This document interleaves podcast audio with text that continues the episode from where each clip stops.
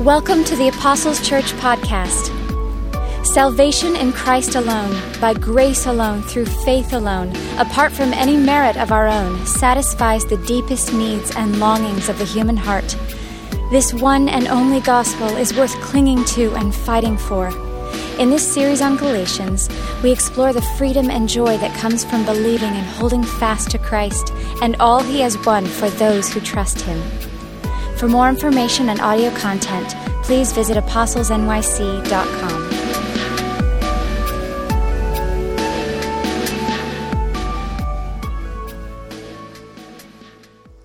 Then, after 14 years, I went up again to Jerusalem with Barnabas, taking Titus along with me.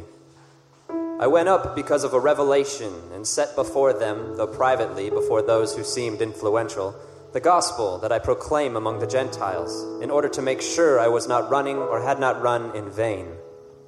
But even Titus, who was with me, was not forced to be circumcised, though he was a Greek. Yet because of false brothers secretly brought in, who slipped in to spy out our freedom that we have in Christ Jesus, so that they might bring us into slavery, to them we did not yield in submission even for a moment, so that the truth of the gospel might be preserved for you. And from those who seem to be influential, what they were makes no difference to me. God shows no partiality. Those, I say, who seemed influential added nothing to me. On the contrary, when they saw that I had been entrusted with the gospel to the uncircumcised, just as Peter had been entrusted with the gospel to the circumcised, for he who worked through Peter for his apostolic ministry to the circumcised worked also through me for mine to the Gentiles. And when James and Cephas and John, who seemed to be pillars, perceived the grace that was given to me, they gave the right hand of fellowship to Barnabas and me, that we should go to the Gentiles and they to the circumcised.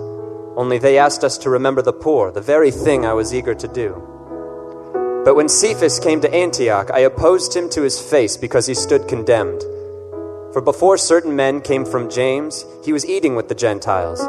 But when they came, he drew back and separated himself, fearing the circumcision party. And the rest of the Jews acted hypocritically along with him, so that even Barnabas was led astray by their hypocrisy. But when I saw that their conduct was not in step with the truth of the gospel, I said to Cephas before them all, If you, though a Jew, live like a Gentile and not like a Jew, how can you force the Gentiles to live like Jews? We ourselves are Jews by birth and not Gentile sinners. Yet we know that a person is not justified by works of the law, but through faith in Jesus Christ.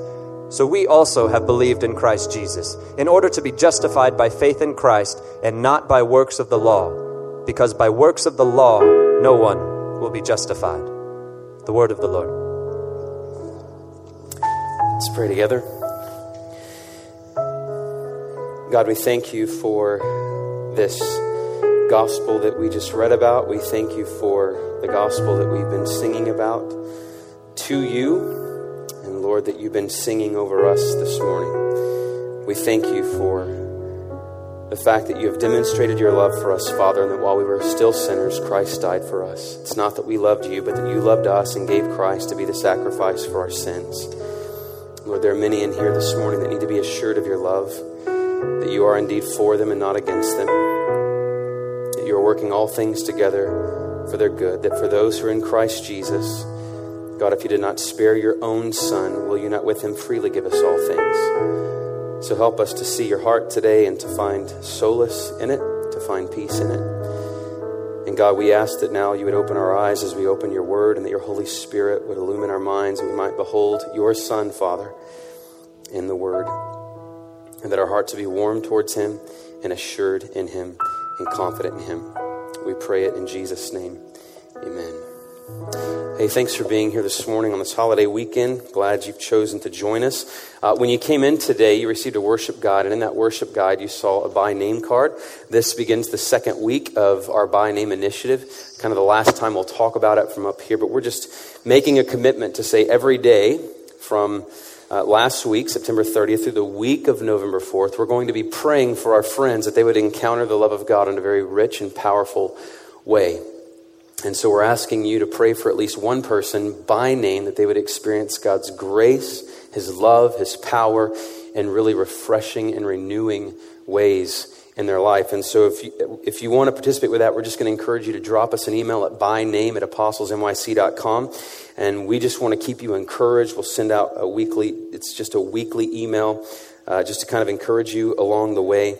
And uh, we're looking forward to seeing what God may do uh, when a group of people, there's, I think, close to over, over 150 of us that are currently praying for someone by name. When a group of people like that begin to intercede for our friends to see what God might, might do.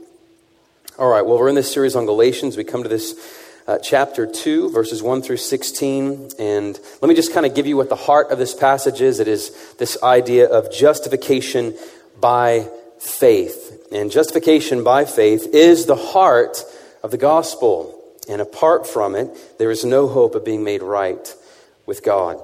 And this is the gospel that Jesus Christ gave to his apostles. It's the gospel that he gave to Paul when he appeared to him as he was on his way on the road to Damascus. He was a violent oppressor of the church, a hater of the gospel, and now has become its greatest herald. And this is the gospel that Jesus gave to him and the gospel uh, that Paul preached. And now this gospel is under fire by some false teachers who come into the church of Galatia and began to teach that if you want to be forgiven by God and be part of his family, that you have to be not just have Jesus, but you have to be circumcised and become Jewish. If you want the Jewish Messiah to bring forgiveness of sins and bring you into the family of God, then you kind of have to become Jewish. So you got to be circumcised and submit to dietary laws and all these restrictions. And so it's Jesus plus all these other things. And Paul's writing this letter to say, no, the only hope we have of being made right with God is Jesus plus nothing. It's what he's done for us, not what we could ever do for him. And so here uh, we come to this key passage, especially in verse 16, where we see the doctrine or the teaching of justification by faith. And so I want to ask this morning, what is it and why is it so critical? Why is it the heart of the Christian faith. So if you're exploring Christianity or maybe new to Christianity, this is a great time for you to be here this morning because you get to hear what's at the heart of this Christian faith. What is the heart at the work and life and death and resurrection of Jesus Christ? Here's how the Westminster Confession of Faith defines justification. It was a, a confession of faith put together by a group of, of, of pastors that became a very important piece in church history. And so here's what it says the Westminster Shorter Catechism Justification is an act of God's free grace wherein He pardons all our sins and accepts us as righteous in His sight only for the righteousness of Christ imputed to us and received by faith alone.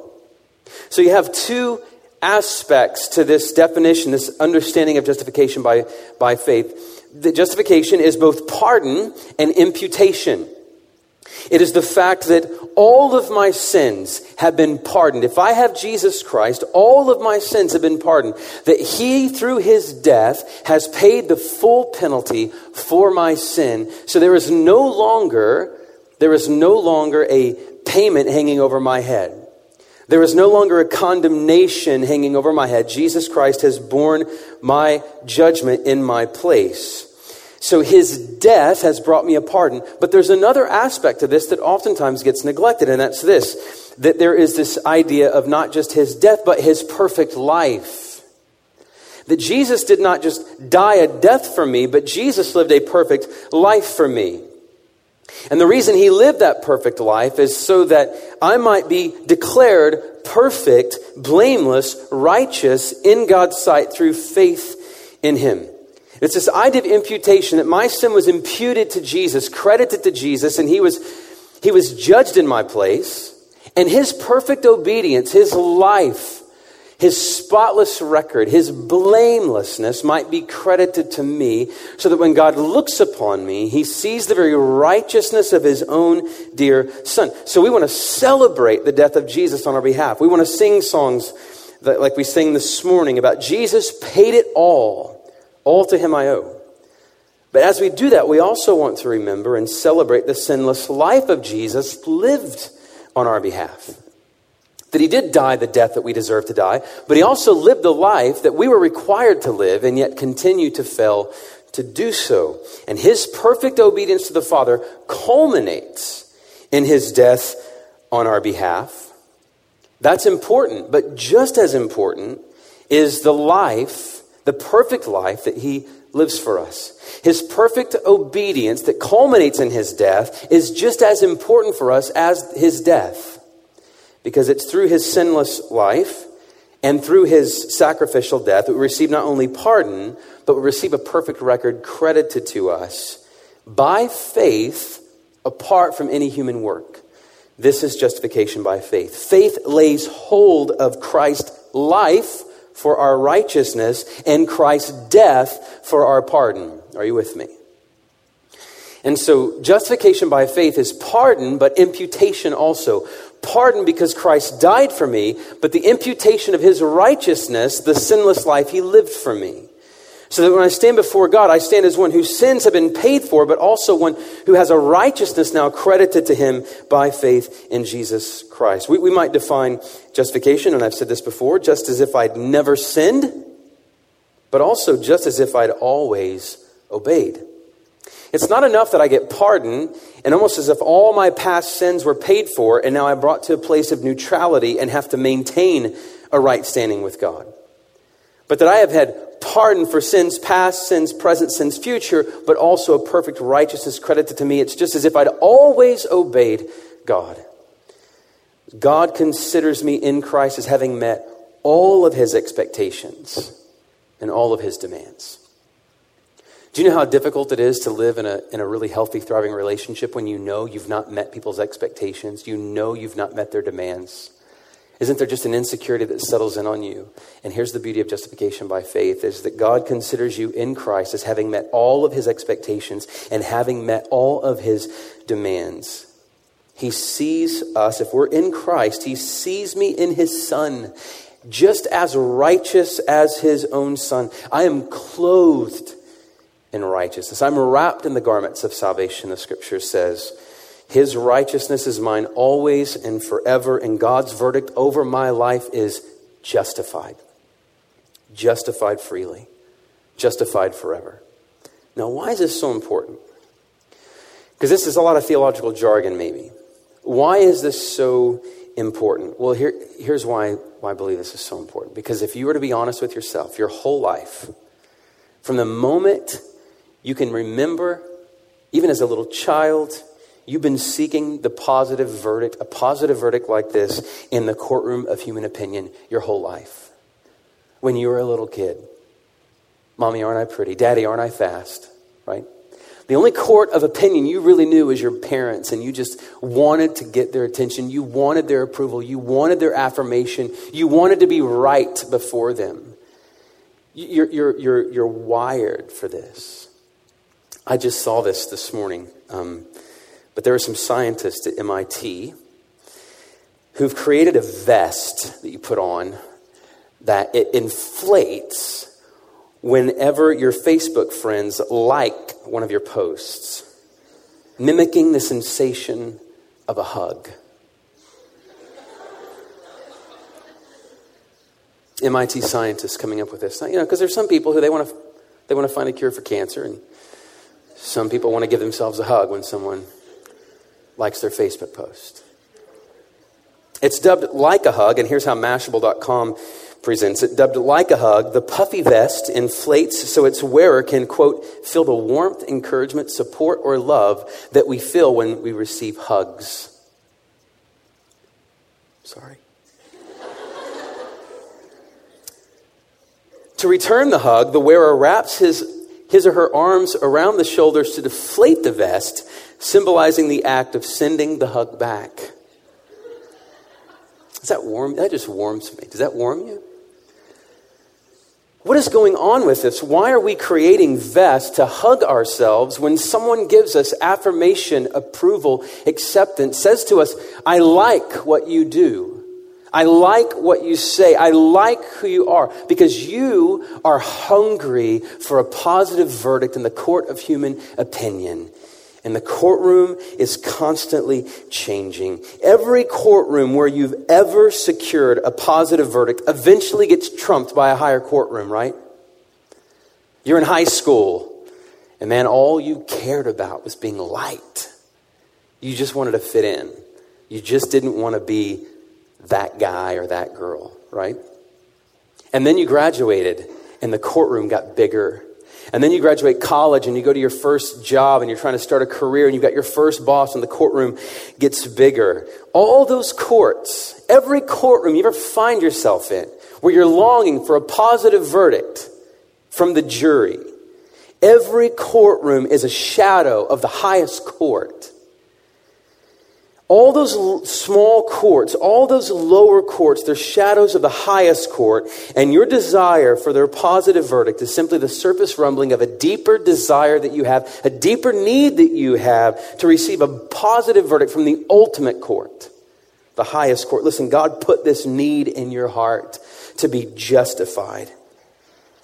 This need to be justified, God hard, hardwired you for it. And until you're able to stand before Him, justified with a positive verdict over your life, the verdict of fully loved, the verdict of fully accepted, the verdict of fully liked, until you have that over you, you will never be truly free from all the lower courts that you're living for right now. This is why you, you need, you need to, to have this idea of being justified before God. Fully known, fully loved, fully accepted, fully liked. To settle in on you, otherwise, your entire life is going to be lived for the courtroom of men and courtroom of women. Now, here's, here's what we're saying with this that justification by faith frees us from slavery. Because you'll be a slave to those courts. It frees you from slavery. Notice what he says in chapter 2, verses 2 through 5. This whole section, he's speaking about this gospel He's affirming his, he, he's defending his apostleship. He's saying, listen, those guys that ran with Jesus, those ones that you call legitimate apostles, and you're accusing me of being an illegitimate apostle, listen, those apostles affirm this gospel I preach. And then notice what he says about how this gospel of grace frees us from slavery in chapter 2, verse 2. He says, I went up because of a revelation set before them though privately before those who seemed influential, the gospel that I proclaim among the Gentiles, in order to make sure that I was not running or had not run in vain. But even Titus, who was with me, was not forced to be circumcised, though he was Greek. So here's a Greek who comes to faith in Jesus Christ, and according to these Judaizers, these false teachers are saying, if Titus really wants to be forgiven and brought into the family of God, he needs to be circumcised and become more Jewish. And Paul says, Yet because of false brothers secretly brought in who slipped, to spy, slipped in to spy out our freedom that we have in Christ Jesus, so that they might bring us into slavery, to them we did not yield in submission even for a moment, so that the truth of the gospel might be preserved for you. Paul's saying, Listen, because of the gospel of Jesus, because of justification by faith, we don't have to be slaves to any law or any human court. We don't have to seek to earn God's acceptance through human effort or performance or achievement. We are free from living like slaves who are constantly performing, hoping for a positive, affirming look from God. If we were to be really honest about human courts, here's the greatest court you deal with. The greatest court you deal with, the one you deal with most, is the court of your own conscience, isn't it? When you fell, when you sin, when you collapse, you're racked with guilt, you're racked with shame. The only thing, the only thing that will that will liberate your conscience, the only thing that will save you from a crushing, condemning conscience is the imputed righteousness of Jesus. That is the only thing that will be a lasting comfort. Listen to how the Heidelberg Catechism from 1563, listen to how it talks about justification how it just frees us from this slavery. Listen to this. Only by truth, eh, the question is, how are thou righteous before God? What a great question. The greatest question is that you could ever ask is how do you get God to click the like button on your life? That's the biggest question. The ultimate person of the universe. How can you be right with Him? only by a true faith in Jesus Christ, so that though my conscience accuse me, that I have grossly transgressed all the commandments of God and kept none of them, and am still inclined to all evil, notwithstanding, God, without any merit of mine, but only of mere grace, grants and imputes to me the perfect satisfaction, righteousness, and holiness of Christ.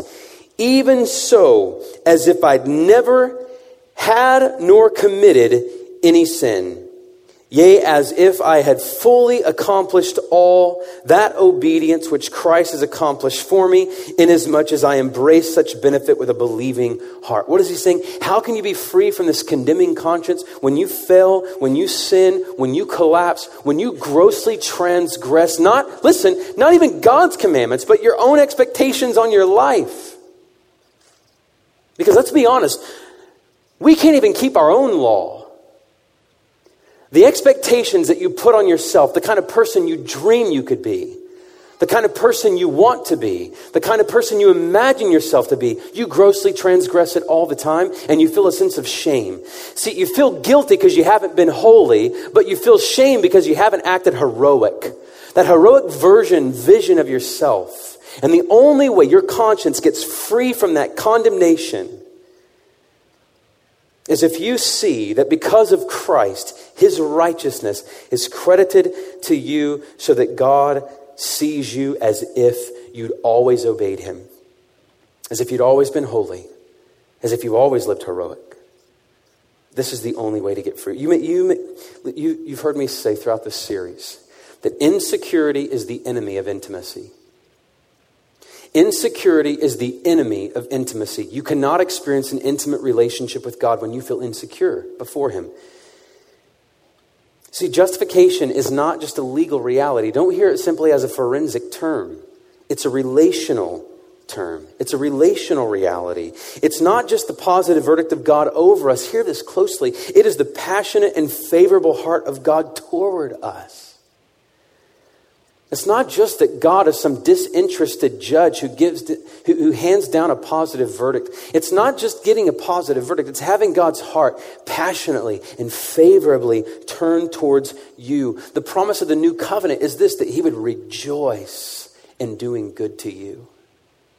He would rejoice over doing good to you. His heart inclined favorably to you forever. You cannot enjoy a real relationship with God. You can't.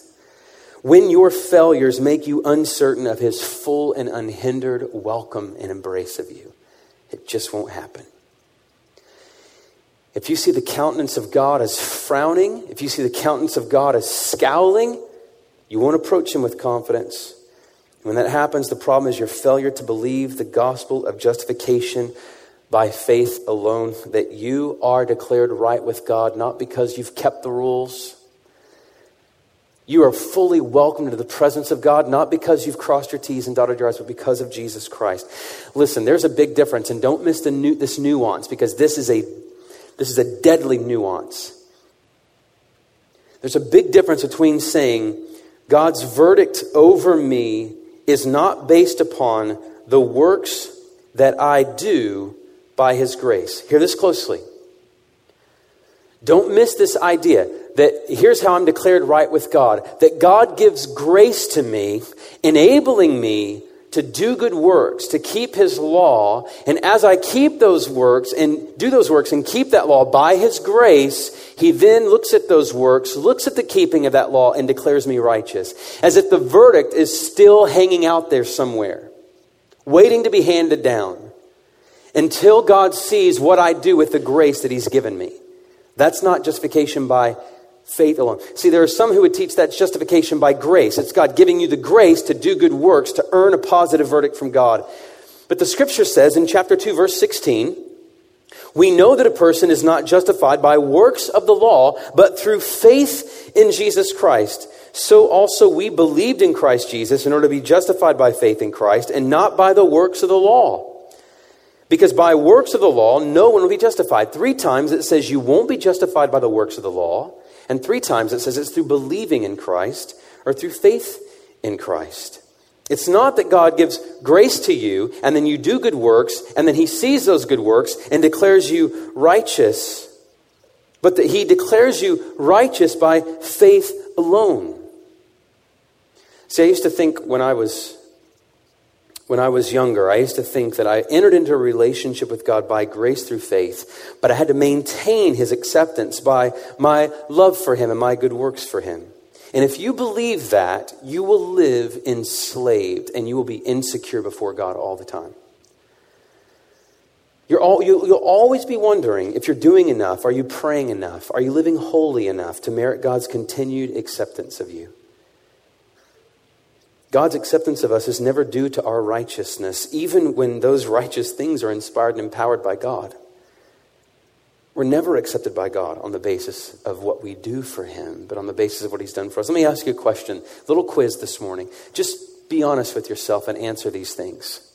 Is your confidence before God based upon how often? Do you think His countenance towards you and your confidence before Him depends upon how often you pray, how often you read your Bible, how well you're obeying Him, how much you're avoiding sin. If that's where your confidence is, then your confidence is in the wrong thing. And when you begin to fail in those areas, you will also lose your confidence in God's love and acceptance of you, and you will hide from Him.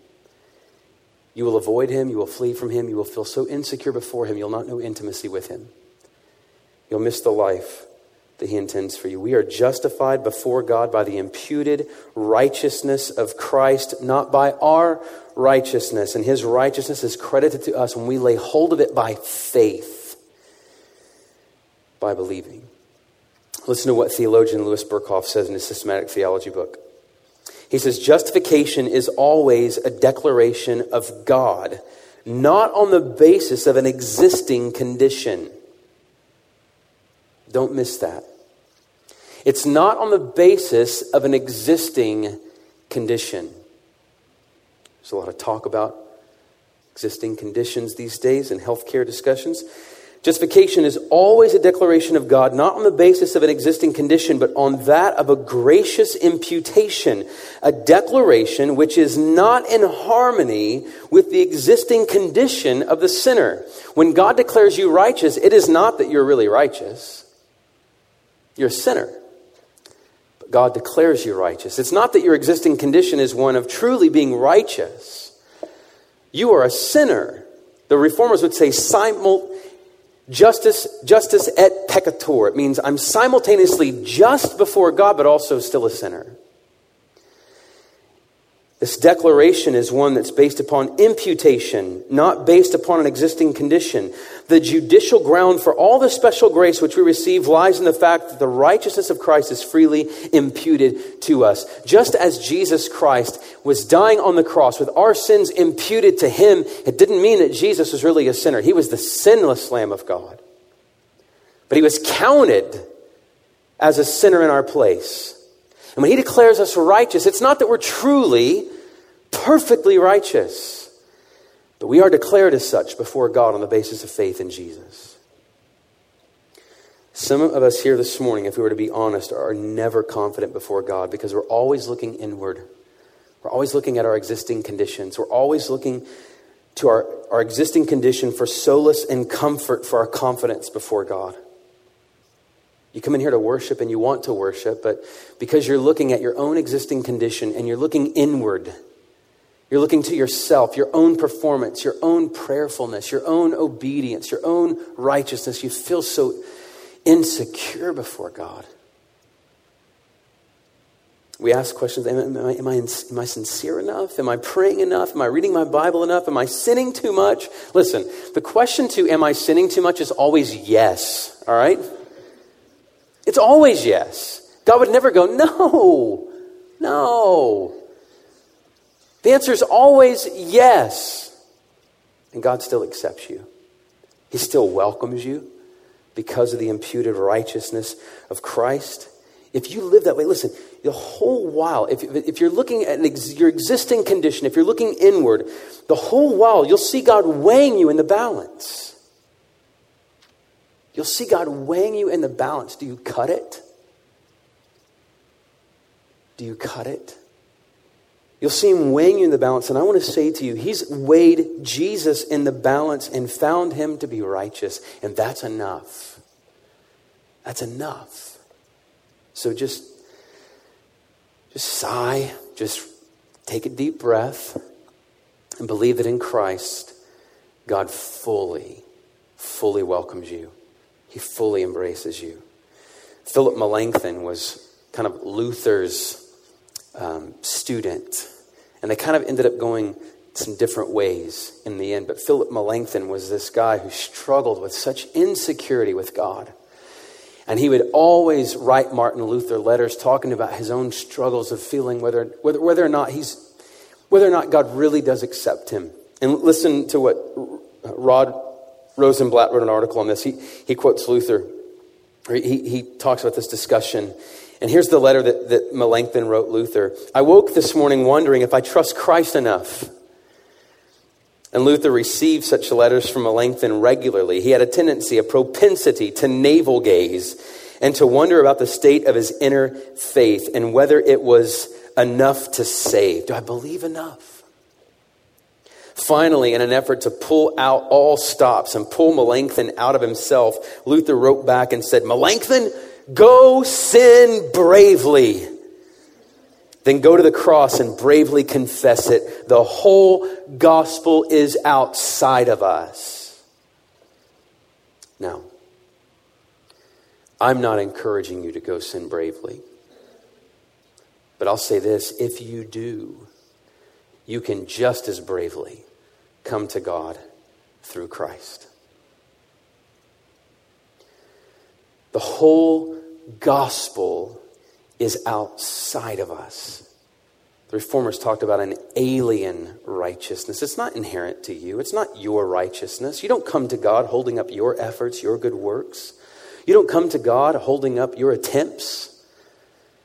You don't, you don't do that. It's always an alien righteousness. It's never inside of us, it's always outside of us. And until we see that, we will sense that God's not quite happy with us.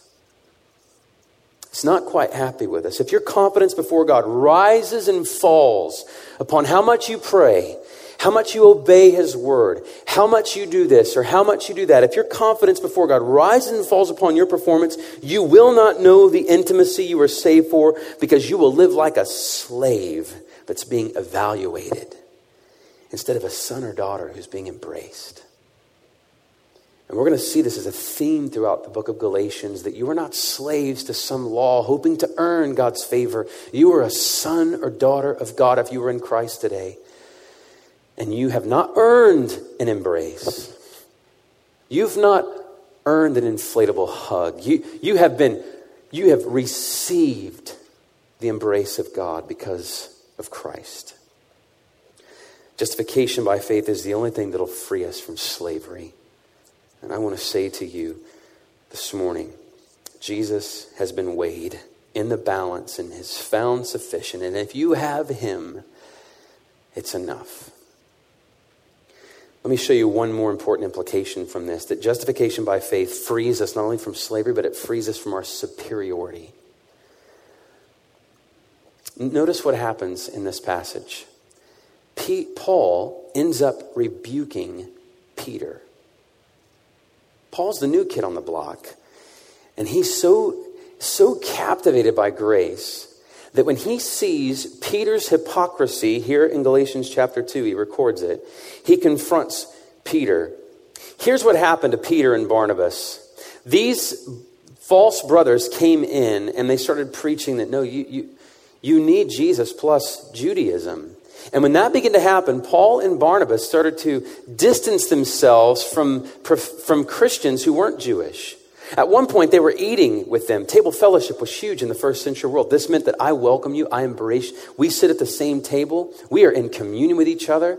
And they were eating with their fellow they were eating with their fellow Christians who were Gentiles. But then when these false brethren came in, they started to kind of cast some doubt into their mind and they led them into hypocrisy and they withdrew from Gentile Christians. They no longer would eat with them. And they actually began to treat them with contempt.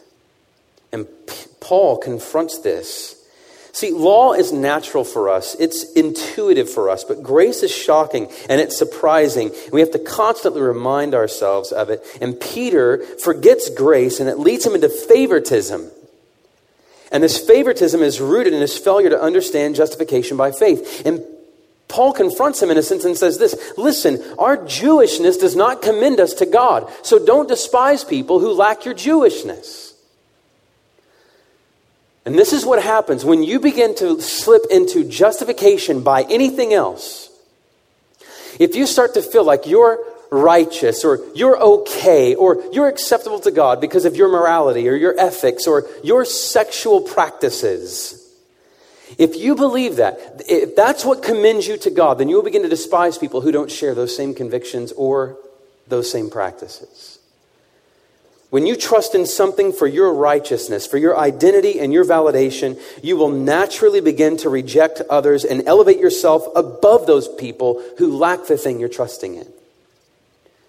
So if you think that you're that God smiles on you because you're a polite and decent human being, that when you encounter someone who's not polite and not decent, you'll despise them in your heart. If you think that God accepts you and smiles upon you for your heterosexuality, then when you come up against someone who doesn't practice your heterosexuality and you think that your heterosexuality is what commends you to God and earns God's acceptance of you, you will despise those who disagree with you in your orientation. Whatever you're looking to and trusting in for your righteousness, you will end up despising those who do not have that same thing. And so Paul reminds Peter it's not our law keeping, it's not our Jewishness that commends us to God. It's Christ and Christ alone. And the gospel obliterates racial superiority, ethical superiority, and even socioeconomic superiority. So that in chapter 2, verse 10, remember the poor. Why? It's not your wealth or success that commends you to God. So don't separate yourself from those who don't share your economic success or blessing. He says, Remember the poor, serve them, love them, not as projects, but welcome them into your life, not as a project, but as a brother or sister, as one you are equal with. We are better than no one. We are all sinners, and God shows no partiality, no partiality. Our only hope is Christ. Not our morality, not our decency, not our socio-economic prowess. Our only hope is Christ. And any religion that exalts man and gives grounds for human boasting is a pride producing faith that will lead to a sense of superiority and eventually oppression. This is why I believe that Christianity is the only true expression of faith that does not lead, should not lead, to any kind of oppression or judgmentalism or superiority. If one boasts in race, it will lead to racism. If one boasts in wealth, it will lead to disrespect for the poor. If one boasts in their own morality, it will lead to a despising of people who don't share that morality. I know what you're saying. This raises the question well, if your righteousness is in Christ, won't you despise those who don't have him? Doesn't that lead Christianity above all to despise people because they walk around with this pride that we have Christ and He's our righteousness, and if you don't have Christ, then you're somehow lesser? Won't this lead to an arrogance in Christians? And the answer is no. No. Because it wasn't your doing to believe in Christ in the first place. Listen to what the scripture says in 1 Corinthians 1. God chose what is low and despised in the world, even things that are not, to bring to nothing things that are, so that no human being might boast in the presence of God. No one. And because of Him, because of God, by God's doing, you are in Christ Jesus, who became to us wisdom from God, righteousness and sanctification and redemption, so that it is written, Let the one who boasts boast in the Lord. This is God's doing that you're in Christ, not your doing. Galatians 4 9. Paul's going to come on and say, But now that you have come to know God, pat yourselves on the back. Well, wait, no, time out. Paul says, Or rather, to be known by God. This is God's doing. You're not a Christian because you figured it out. You're not a Christian because you're more virtuous. You're not a Christian because you're more moral. You're not a Christian because you're smarter. You're not a Christian because you could see, oh, I under, I finally get what Jesus did. You're not a Christian because you found him. He found you By God's doing, you're in Christ, and you can't boast and you can't brag. You were dead, and He made you alive. Someone who's dead, who's been brought to life, and then brags that they learned to breathe again.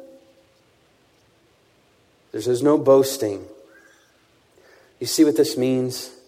You take these two things together that the gospel frees us from slavery and the gospel frees us from superiority. Here's what this means the gospel emboldens, us. We're not slaves, we're sons and daughters, so we can be confident before our God.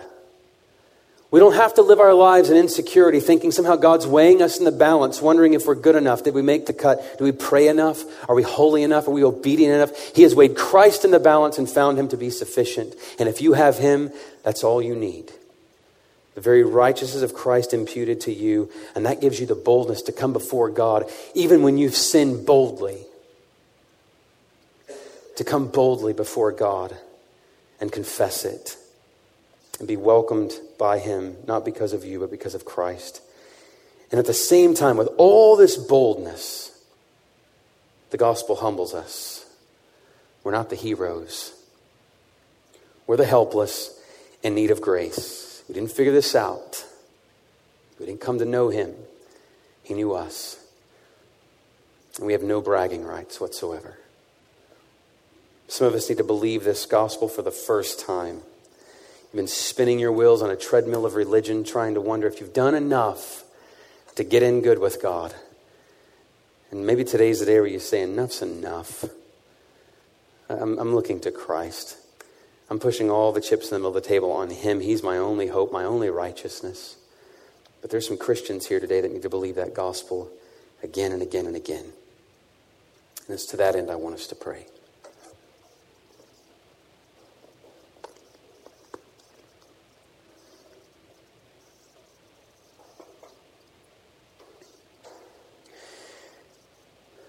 God, we thank you for this gospel of grace. Nothing in my hands I bring, simply to the cross I cling.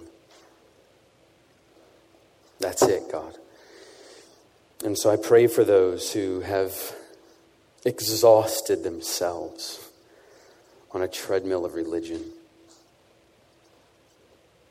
I pray that today they would find rest. They would hear the Lord Jesus say, Come unto me, you who are heavy laden, you who are weary, and I will give you rest. And today they would close, Father, today they would close with your Son. They would they'd put an end to all attempts at earning and just receive from you. Lord, there are some today who have failed you and are trying to make it up to you. And would you free them from that bondage? Christ has paid it all. And I pray they might be free. They wouldn't try to make anything up to you, but just live with gratitude in their hearts that it's all been made up. God, as we receive communion, we don't receive communion today making some commitment to you, but receiving your promise spoken over us. That because of this broken body and poured out blood, we are forgiven. We are declared righteous through faith in him. And so, as we receive this communion, may be, be a receiving of Jesus, a receiving of all his work for us. We pray it in his name. Thanks for listening to the Apostles Church podcast. For more information and audio content, please visit apostlesnyc.com. To support our mission, you can give online at apostlesnyc.com forward slash give.